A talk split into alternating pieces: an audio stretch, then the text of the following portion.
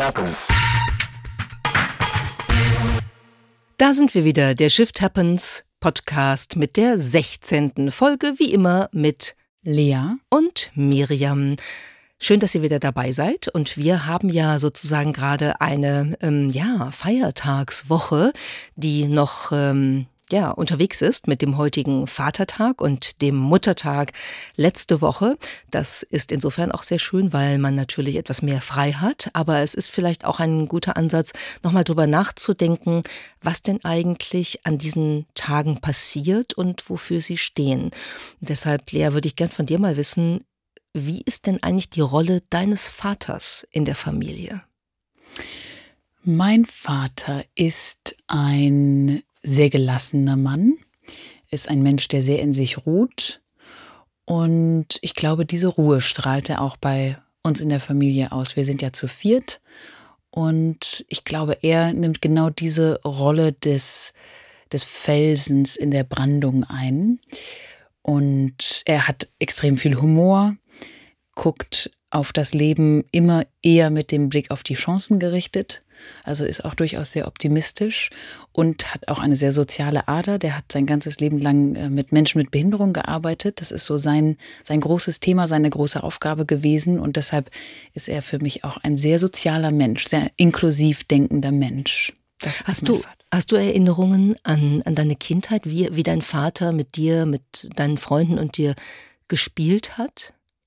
Also meine Eltern waren beide extrem involviert in das Spielerische während unserer Erziehung. Bei meiner Mutter waren das ganz oft ähm, sehr viele Lieder. Wir haben sehr, sehr viel gesungen, sehr viel Rhythmik gemacht. So alles, was irgendwie pädagogisch erlernbar war durch einen Sprechgesang, wurde definitiv auch in einen verwandelt. Und mein Vater hat ganz viel mit uns, ähm, ich sag mal, physisch gemacht, ne? ganz viel Bewegung. Der hat uns raufen lassen, der hat uns irgendwie hochgewirbelt und wieder aufgefangen. Er ist ein sehr großer und durchaus auch starker Mensch und deshalb konnte der mich und auch meinem Bruder sehr, sehr lang und äh, auch oft noch in die Höhe werfen beispielsweise und wir haben sehr viel so Kraftspiele gemacht. Ich glaube, das war so ähm, die Kombination. Sehr viel Rhythmik und Musik mit meiner Mutter und sehr viel Spiele und, und Bewegung mit äh, meinem Vater. Das ist irgendwie ganz lustig, weil das ist wie aus dem ähm, Erziehungsbuch. Äh, genauso werden die Rollen von, von Müttern und Vätern beschrieben. Väter, so heißt es, machen immer Tobespiele. Ähm, und ich habe so beim Nachdenken über den Vatertag da auch drüber nachgedacht. Das war bei mir tatsächlich auch so. Ähm, mein Vater ist ja jetzt schon 94, also jetzt macht er keine Tobespiele mehr und das ist auch vollkommen in Ordnung.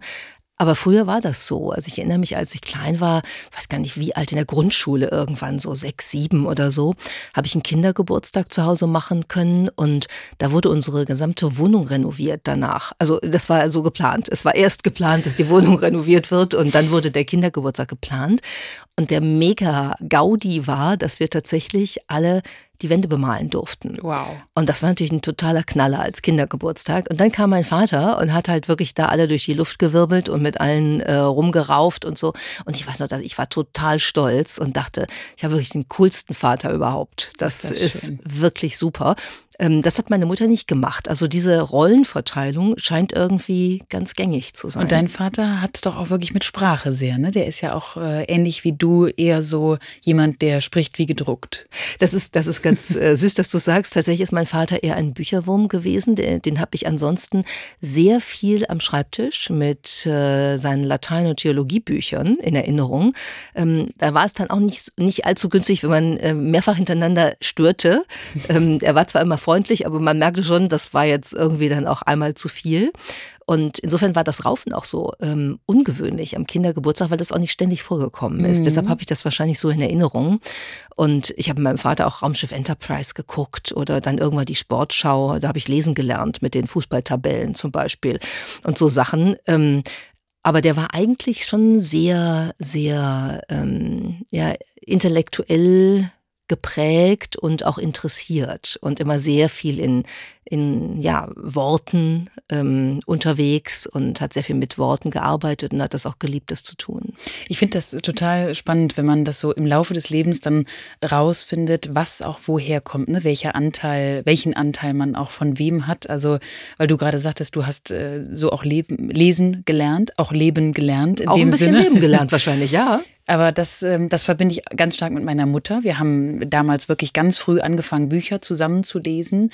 Ähm, Harry Potter, alle, als sie dann irgendwann draußen waren, alle sieben Bände habe ich mit der auf sämtlichen Sprachen gelesen. Also so Musik und Sprache war definitiv etwas, was ich sehr mit meiner Mutter verbinde. Und das war eine ganz schöne Kombination. Die Frage ist jetzt, ob man genau das eben am Mutter- und Vatertag auch wirklich immer feiert, weil die haben ja eine durchaus unterschiedliche Geschichte, diese beiden Tage. Ja, Väter und Mütter haben unterschiedliche Rollen gehabt. Ähm, in meiner Familie sicherlich noch mehr als in deiner Familie, ne, weil das sich ja auch generationell dann etwas verändert. Aber ich würde auch sagen, dass diese Feiertage sehr unterschiedlich sind. Sie liegen in einer Woche und trotzdem meine Erinnerung daran ähm, über, über meinen Lebensweg ist jedenfalls, dass der Muttertag immer durchaus bedeutsam war. Also da mussten wir auch mal, ne, da wurde mal Frühstück gemacht und da haben wir auch mal versucht, Waffeln zu backen, auch als Kinder schon, all solche Dinge. Und es gab Blümchen und man war auch lieb und hat nicht nur rumgenervt den ganzen Tag als Kind. Beim Vatertag habe ich das nicht in Erinnerung. Ähm, ich, ich glaube, mein Vater hat den Vatertag echt ignoriert, mehr oder minder. Ja, das kann natürlich auch wirklich an der Geschichte liegen. Äh, denn, also wir können ja mal schauen, zum einen erstmal, wo kommt der Muttertag her und warum wurde er überhaupt so instituiert, wie er mittlerweile jetzt etabliert wurde? Der Muttertag, der kommt eigentlich aus Amerika. Da hat nämlich 1908 die US-Amerikanerin Anna Jarvis die ersten Muttertagsveranstaltungen zu Ehren ihrer eigenen Mutter veranstaltet. Das war eine Sonntagsschullehrerin und, und eine, eine Betreuerin verwundeter Soldaten während des amerikanischen Bürgerkriegs. Und von diesem Zeitpunkt an hat sich Anna Jarvis also eifrig dafür eingesetzt, dass das ein offizieller Feiertag wird, weil sie gesagt hat, ähm, meine Mutter hat so viel für andere getan, dass das sei doch auch mal zu ehren. Und dann, das finde ich extrem spannend im Nachhinein, hat aber die Blumen- und Grußkartenbranche natürlich extrem schnell reagiert. Auf Englisch sagt man so schön, das ist a Hallmark Holiday nach der Hallmark-Firma, die also sofort eine Karte dafür hatte. Und diese kommerziellen Möglichkeiten des Feiertags wurden dann natürlich total ähm, ad absurdum getrieben. Und seitdem, interessanterweise, war Anna Jarvis überhaupt nicht mehr dafür, dass dieser Tag noch weiter so gefeiert werden soll. Sie hat versucht, den abschaffen zu lassen, weil sie gemerkt hat, das ist mittlerweile rein kommerziell. Ich finde das geil. In einer Pressemitteilung hat sie dann geschrieben, Floristen und Grußkartenhersteller seien Scharlatane, Banditen, Piraten, Gauner, Entführer und Termiten, die mit ihrer Gier eine der schönsten, edelsten und wahrsten Bewegungen und Feiern untergraben würden. Sie da war, war jemand sauer. richtig frustriert, würde ich sagen. Ja, aber das ist ja eine Kritik, die auch durchaus heute noch hält. Diese Frage, ehren wir Mütter wirklich damit, dass wir an einem Tag im Jahr irgendwie ne, alle mal, wie du eben so schön beschriebst, ganz süß irgendwie Frühstück machen und mal meistens ja Blumen kaufen und irgendwie auf einmal dann ähm, Geschenke auftischen, während wir womöglich an 364 Tagen im Jahr beispielsweise so Themen wie Gender Pay Gap etc., also sprich genau die Themen, die auch unter anderem Mütter besonders eben betreffen, weil sie die Arbeit zu Hause machen, die viele Care-Arbeit, ähm, weil wir diese Themen dann unter den Tisch fallen lassen und uns aber damit rühmen an einem Tag Tag im Jahr eben zu feiern. Ich würde meine Mutter gerne 365 Jahre, nein, 365 Tage im auch Jahr. Auch 365 feiern. Jahre, wenn es klappt. Ich werde dich auch 365 Jahre lang noch feiern, liebe Mama. Aber mal ganz im Ernst, die Kritik, die steht ja noch, die ist ja noch da. Absolut, die ist, die ist schon ähm, sehr gerechtfertigt, weil wenn es ein, ein Symbolfeiertag ist, der ansonsten keine Rolle spielt oder wo die Bedeutung ansonsten keine Rolle spielt, dann kann man es eigentlich auch lassen. Ich glaube übrigens, in Deutschland gibt es natürlich noch einen anderen historischen Grund, der diesen Feiertag manchmal so ein bisschen krumm erscheinen lässt, weil der ganze nationalsozialistische Umgang Umgang mit der Rolle der Mutter als äh, quasi Erzeugungswerk äh, für ähm, äh, das deutsche Militär und vieles ähm, Schlimmes mehr war natürlich auch nicht hilfreich, ne? sodass das, glaube ich, unter manchen Vorzeichen nicht funktioniert. Aber trotzdem kann man sagen, der Feiertag ist total etabliert. Und er wird genutzt und er ist übrigens auch kommerziell immer noch ein Riesenerfolg für die Kosmetik und die Blumen und die Kartenindustrie. Anders, behaupte ich, etwas anders zumindest, sieht es mit dem Vatertag aus. Auch da gibt es in der, in der Geschichte die Vermutung, dass ähm, der Vatertag eine Erfindung der Brauereiindustrie sei, weil wir alle uns erinnern, äh, schon mal das Bild gesehen zu haben von sehr betrunkenen Männern, Herren, die oft mit einem Bollerwagen voller Bierfässer durch die Straßen ziehen ähm, singend oder johlend, je nach äh, Klassifikation, äh, um sich im Wesentlichen am Vatertag zu betrinken. Also das ist schon eine Ausprägung dieses Tages, wo man sich fragen kann, was wird da jetzt gerade geehrt und wer macht das und warum. Das war wahrscheinlich äh, nicht die Idee, die man mit äh, der Erfindung des Vatertages verbunden hat. Aber so sieht es tatsächlich aus. Aber vor allem in Deutschland sieht das so aus. Das fand ich ganz interessant. Diese Art der Herrenrunde ist zum Beispiel in Amerika für den Vatertag so gar nicht bekannt. Denn dort war das eher eine Anlehnung an eben den Muttertag. Da hat eine Tochter namens Sonora Louisa Dodd im Jahr 1910 gesagt, auch mein Vater, der in ihrem Fall nach dem Tod ihrer Mutter sich eben extrem um die Kinder gekümmert hat und diese Care-Arbeit übernommen hat, auch der verdient eben einen Ehrentag. Und deshalb hat sie damals in den USA dafür plädiert, dass es eben einen ähnlichen Tag geben soll. Und mittlerweile sind die Bräuche, die Traditionen zum Vatertag wohl auf der ganzen Welt durchaus divers. Die finden auch an ganz unterschiedlichen Tagen im Jahr statt.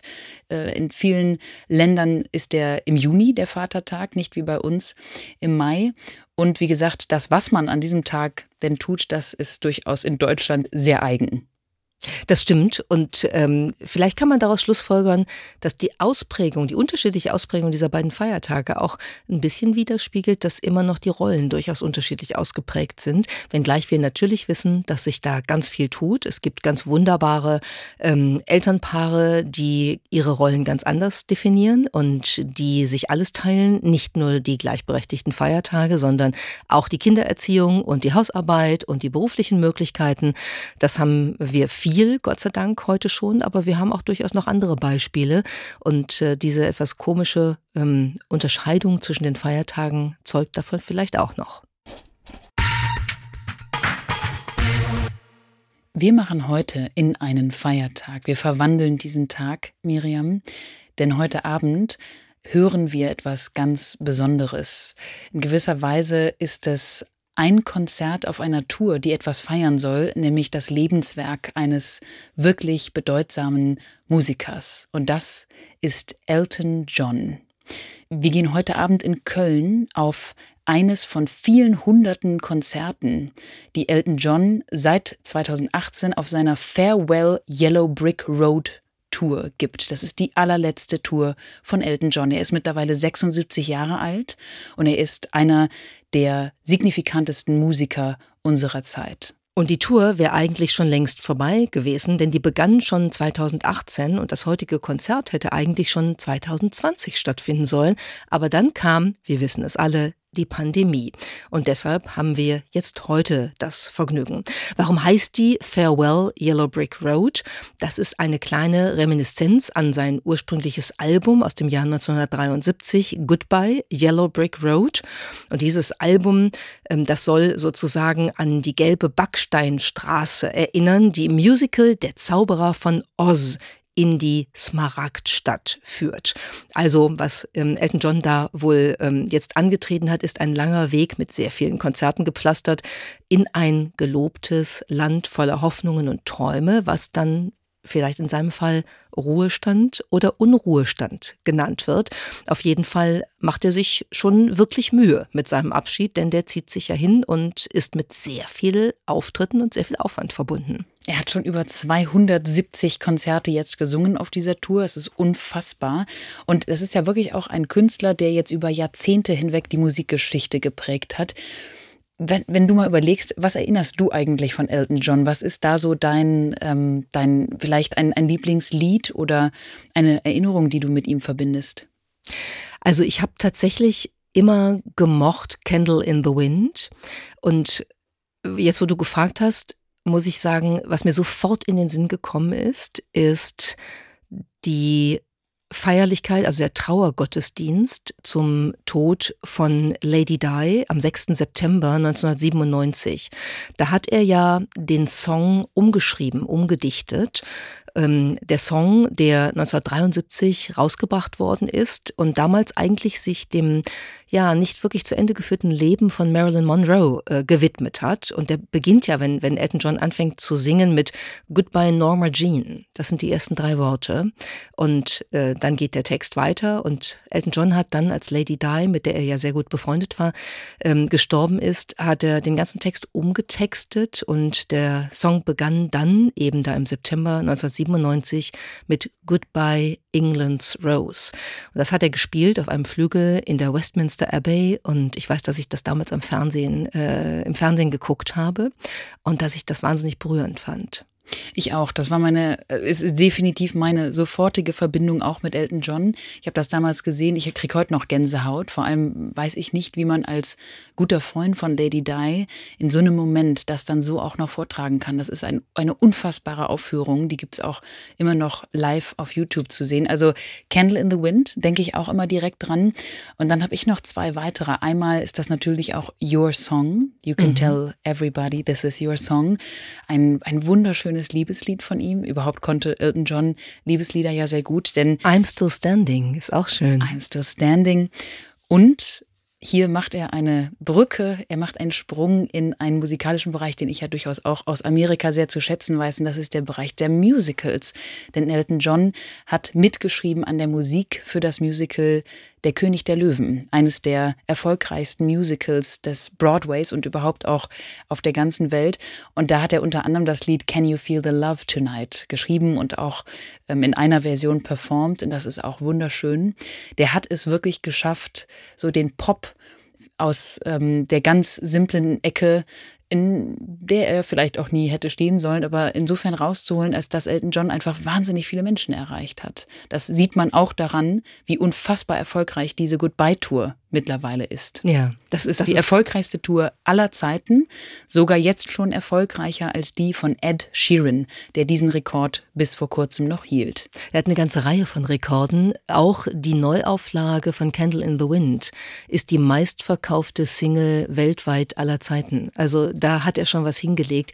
Ich finde, extrem spannend bei Elton John. Es gibt ein paar Künstler, auf die das natürlich und Künstlerinnen, auf die das natürlich zutrifft, aber auch bei ihm dass es schon ja trotzdem ein sehr kontroverses Leben ist, was er mhm. geführt hat. Hast du den Film Rocketman gesehen, als ja. er 2019 in die Kinos kam? Ja, auch eine Wahnsinns-Performance. Ähm, also natürlich auch eine Wahnsinns-Lebensperformance, die dahinter steht, aber auch dieser Film sehr beeindruckend. Fand ich auch. Und es gibt in dem Film einen Moment, den ich auch nie vergessen habe.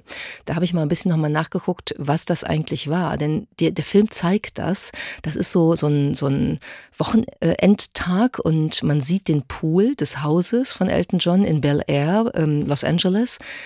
Und es hängen so Freunde rum und es ist eine gute Stimmung. Und auf einmal geht die Terrassentür auf und Elton John tritt im Teddy-Kostüm an den Pool, stellt sich an den Rand, sagt, ich habe 85 Valium geschluckt und fällt einfach ins Wasser und dann kommen die Rettungsdienste.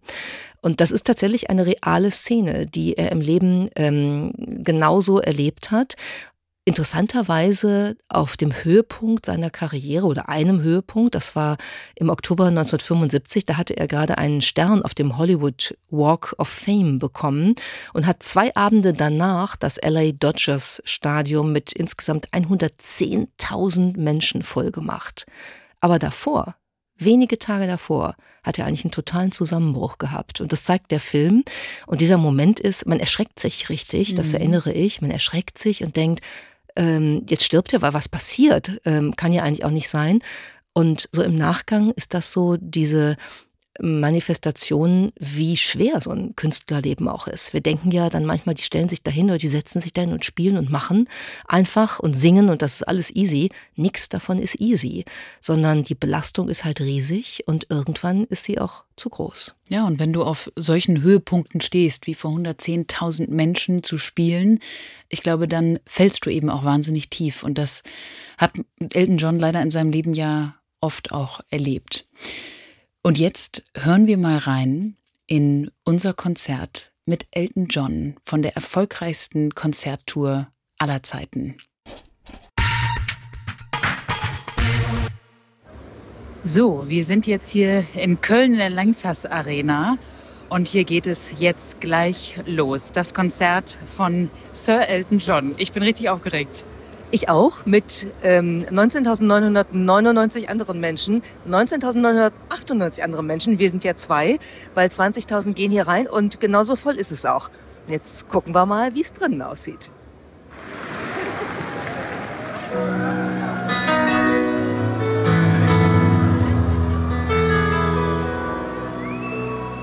Goodbye, though I never knew all you had to say, but those around you crawl. They crawl out of the woodwork and they whisper into your brain. I said you on the treadmill and they made you change your name. And it seems to me you lift your light like a candle in the wind, never knowing collect when the rain set. But a word like to know you, that I was just a kid. You can remember that long before your legend ever did. So, wir sind im Auto zurück nach dem Konzert und fahren jetzt hier gleich los. Wir sind noch ein bisschen geflasht. Fangen wir mal an. Candle in the Wind. Wir haben vorhin im Studio darüber gesprochen, dass das ein Lied ist, was uns beide damals sehr bewegt hat, als wir es zur Beerdigung von Lady Di gehört haben. Heute stand eine andere Frau im Fokus. Norma Jean, Marilyn Monroe, für die er das Lied auch im ersten Anlauf in der Originalversion geschrieben hat. Es ist ganz viel zu sehen gewesen von Marilyn Monroe im Hintergrund auf der riesigen Leinwand hinter der Bühne.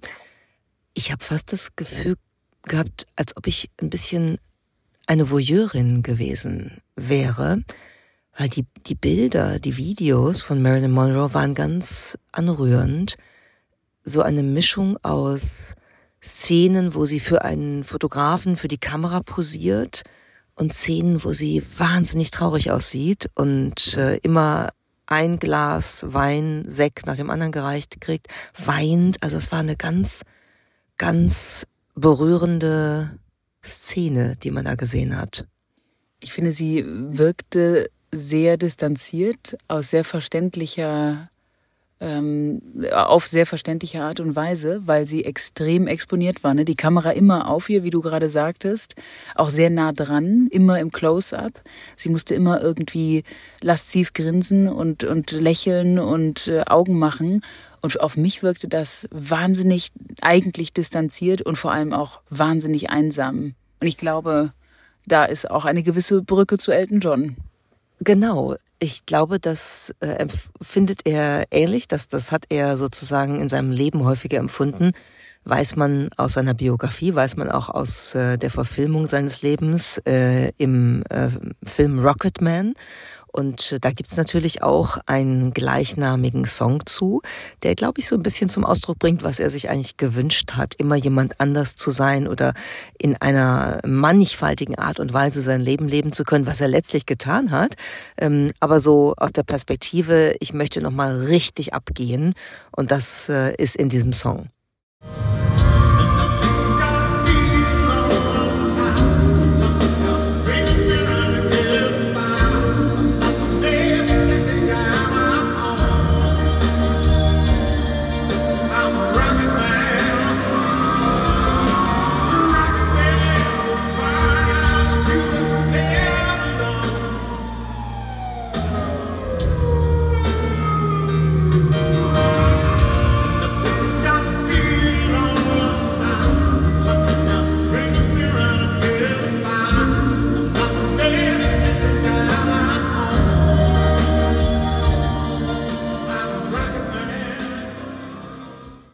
Ja, er ist ein, ein Rocket Man und das hat man in diesem Lied ja auch im Hintergrund sehr beeindruckend visuell gesehen. Da waren war ganz viel Buntes, ganz viel seiner Individualität zu sehen. Dafür steht ja Elton John auch wirklich ganz besonders. Es ist mir heute nochmal wirklich auch aufgefallen. Erstens beim Blick ins Publikum. Da sind einige dabei gewesen, die hatten äh, Tour-T-Shirts von vor 30 Jahren. Da waren viele dabei, die hatten sich sehr wild angezogen. Viele auch mit der Strassstein besetzten Brille, die er ja in ungefähr sieben Millionen Varianten hat und auch äh, heute immer wieder angehabt hat. Und und auch viele der Fans tragen die. Und weil gerade bei Rocket, Rocket Man ist mir aufgefallen, wie sehr er für genau das steht, ne? für seine Individualität, für diese, diesen Persönlichkeitsausdruck, der ja damals, als er begonnen hat, vor 50 Jahren wirklich auch weit vor seiner Zeit war. Ne? Also er hat irgendwie immer ähm, die Grenze so ein bisschen weiter nach vorne gepusht, manchmal auch sehr radikal, vor allem mit seinen Kostümen. Er war sehr politisch, er hat sich für viele Dinge eingesetzt. Also ich, ich war bei dem Lied wirklich so richtig nochmal inspiriert, weil er als Persönlichkeit, glaube ich, für ganz viele einiges bedeutet hat. Und vieles davon haben wir tatsächlich ähm, auf dem großen Screen, auf der großen Leinwand hinter der Bühne gesehen. Das war übrigens auch sehr schön gemacht, ähm, weil das ein riesiger goldener Rahmen war, der diese Leinwand umrahmt hat. Und äh, in diesem Rahmen fand man ganz viele Motive wieder. Ähm, du hast den König der Löwen entdeckt als Motiv. Billy Elliot, auch ein wunderschönes Musical, für das er ge geschrieben hat. Genau, und vieles mehr. Also das ist alles in diesem Rahmen eingebracht worden. Und ähm, ja, da, da ist so ganz viel an Szenen aus seinem Leben, aus seinem musikalischen Wirken dann eben zu sehen gewesen. In dieser Abschiedstour, der Goodbye Yellow Brick Road Tour, zu der ist. Farewell sogar. Also so ganz final. Das ist so schade, aber du hast natürlich recht. Das Lied heißt nämlich genauso Goodbye Yellow Brick Road. Ach so, ja, aber es ist eine Farewell-Tour und es ist wahrscheinlich seine letzte. Und das Lied spielt dabei natürlich auch eine Rolle. Und man muss noch mal sagen, er ist ein begnadeter Pianist. Es waren einige Piano-Solos dabei. Das war echt was ganz Besonderes. Und auch hier hat er natürlich gespielt beim allerletzten Lied Goodbye Yellow Brick Road. I wish you love and happiness, and I'll say good night. Thank you.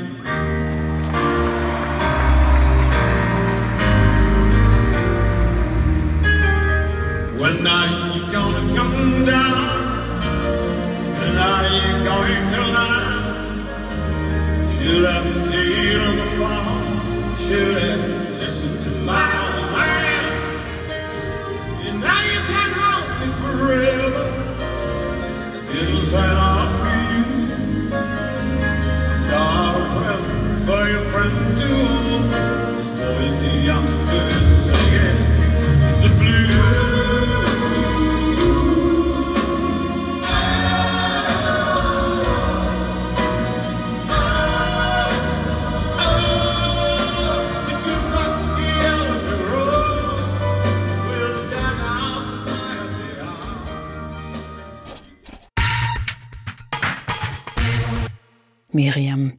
für die Überraschung in dieser Woche geht es um Artikel, die im akademischen Bereich publiziert werden. Das hast du ja auch schon des Öfteren getan.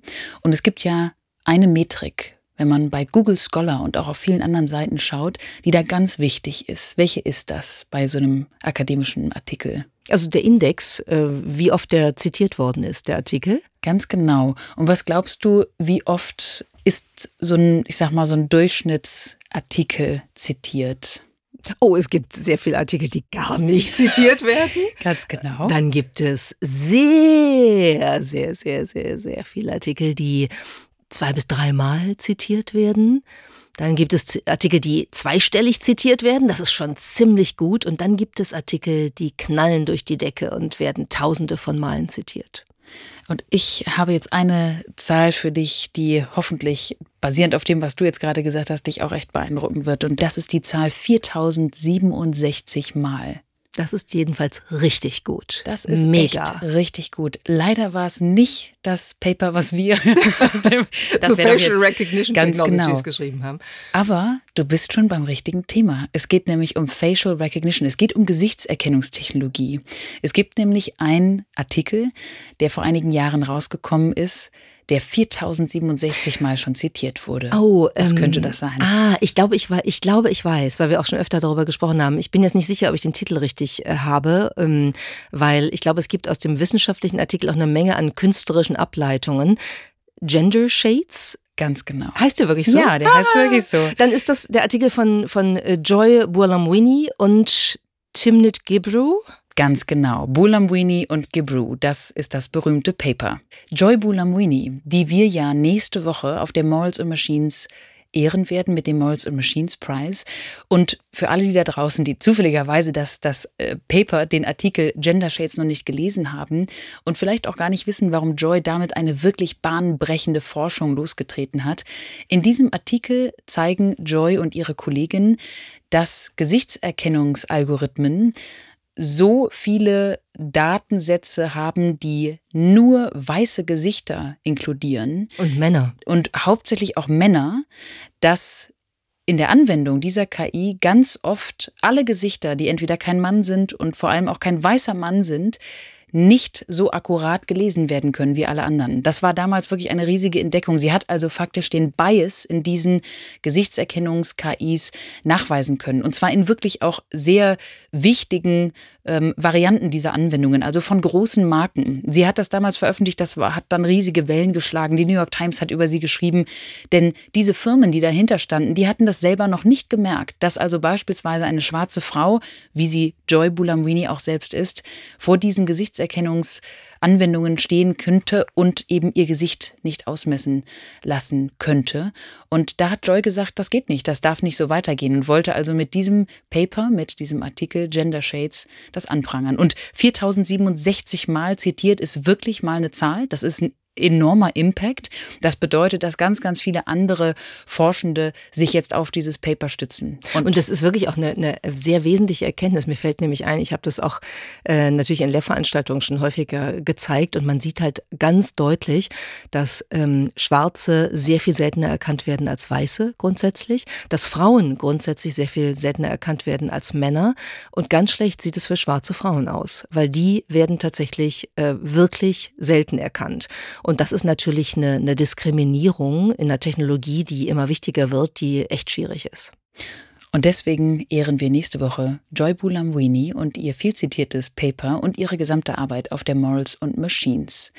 Und das war sie wieder, die Folge von Shift Happens dieser Woche. Wir haben uns sehr gefreut, dass ihr dabei wart. Bis nächste Woche.